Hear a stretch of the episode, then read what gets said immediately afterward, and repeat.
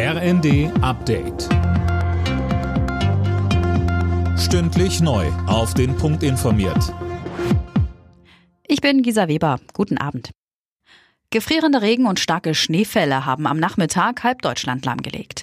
Sowohl auf den Straßen als auch auf der Schiene und in der Luft ging praktisch nichts mehr. Sönke Gröling mit den Einzelheiten. Von NRW bis Bayern und Sachsen meldete die Polizei hunderte Kletterunfälle. Teilweise mussten sogar ganze Autobahnen wegen eines dicken Eispanzers auf der Fahrbahn gesperrt werden. Probleme auch bei der Bahn. Unter anderem waren Weichen und Oberleitungen vereist. Und der Flughafen Frankfurt stoppte vorübergehend alle Starts, weil die Maschinen nicht mehr enteist werden konnten. Auch morgen wird noch mit Problemen gerechnet. Örtlich fällt deshalb auch die Schule aus.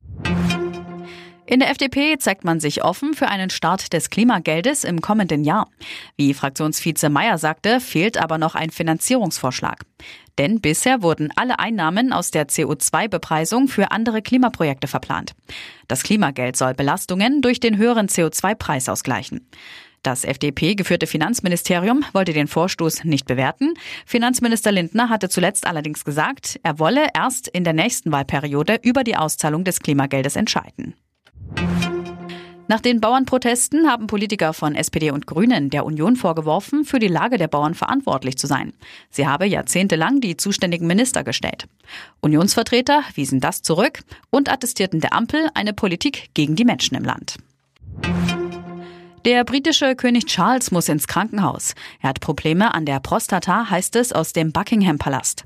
Der König werde lediglich vorübergehend auf öffentliche Auftritte verzichten, um sich zu erholen. Damit ist Charles nicht der einzige aus der Königsfamilie, der die kommenden Tage im Krankenhaus verbringen muss.